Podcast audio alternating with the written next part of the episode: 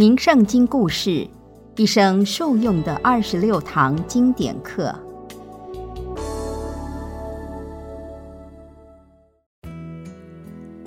各位听众平安，名圣经是关圣帝君留给世人的珍贵经典，教导我们如何修养良善品德。今天想与您分享一则流放异乡多年。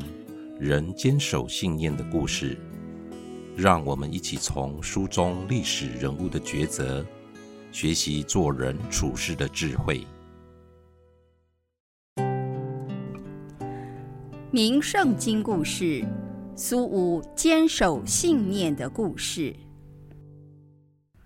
汉武帝时，汉朝与匈奴关系十分紧张，常常发生战争。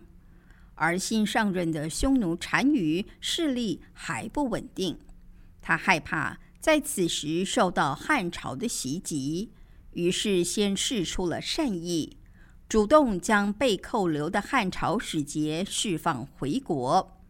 汉武帝非常高兴，决定派出使节团护送被扣留在汉朝的匈奴使者返乡，希望能借此结束。双方长年以来的争斗，而这支使节团的领导者就是苏武。苏武手中握着代表汉朝使节的汉节，带领着一百多人，满怀守护边疆和平的雄心壮志，踏上旅途。事情一开始都很顺利。但就在苏武要离开匈奴时，发生了一件大事：匈奴人内部叛变，要推翻现任的首领单于。内乱很快被平定了，而单于后来才知道，原来叛军还勾结了苏武的部下。单于非常生气，就将所有汉朝的使节都抓来审问。事实上，苏武完全不知道部下勾结这件事。当士兵要抓苏武去审讯时，苏武严肃地说：“我受辱事小，委屈国家的使者，辜负使命事大。就算我活下去了，又有什么颜面见皇上？”话一说完。苏武便拿起匕首自我了断。匈奴人没料到苏武性格竟如此刚烈，吓了一大跳，七手八脚的，花了一番功夫才勉强救活他。单于知道这件事后，心里很佩服苏武的忠诚和勇气，于是想尽办法招降苏武。但无论是威逼还是利诱，苏武就是连头都不肯点一下。单于实在拿苏武没办法，只好将苏武丢进一个大地窖里关起来，不给他吃喝。那时是最寒冷的冬天，苏武独自一人缩在角落。说也奇怪。身体越是饥饿，越是痛苦，心念和神智反而越来越清明。苏武心想：如果我死在这里，我们汉朝就要被匈奴人瞧不起了。我要活下去，我一定要完成任务。于是，在被囚禁的日子里，苏武渴了。就吃从破洞飘进来的雪，饿了就啃食粘毛。过了好几天后，匈奴人发现苏武居然没死，全都吓坏了，还以为苏武是神，有不死之身。后来单于又下令将苏武一个人流放到北海边，给了他几头公羊。并为难苏武，只要这些公羊生了小羊，就会放他回去。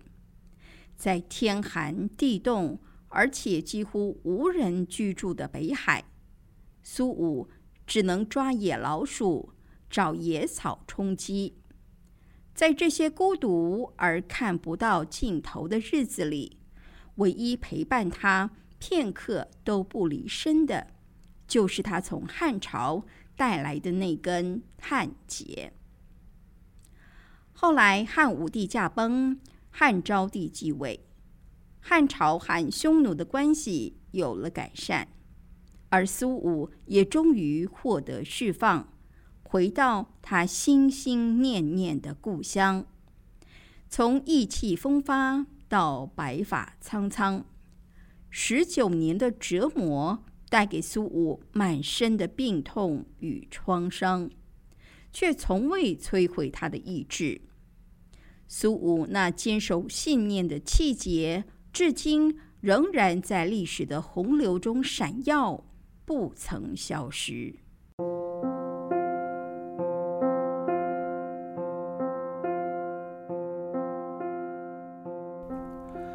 对国家的忠诚和付出，是苏武最坚信、最盼望实践的理想和价值。这一份信念。让他不屈于引诱，战胜了孤独和绝望。行天宫平安心语说：“坚定信念逆风行，无惧险阻步步进。”苏武用他一生告诉我们：人的生命很脆弱，却能以无比强大的精神力量超越一切困境。所以，无论遭遇何种境况和挑战，我们都要坚守道德良知，做正确的事，永不放弃自己，相信将能激发潜能，并获得正向回报。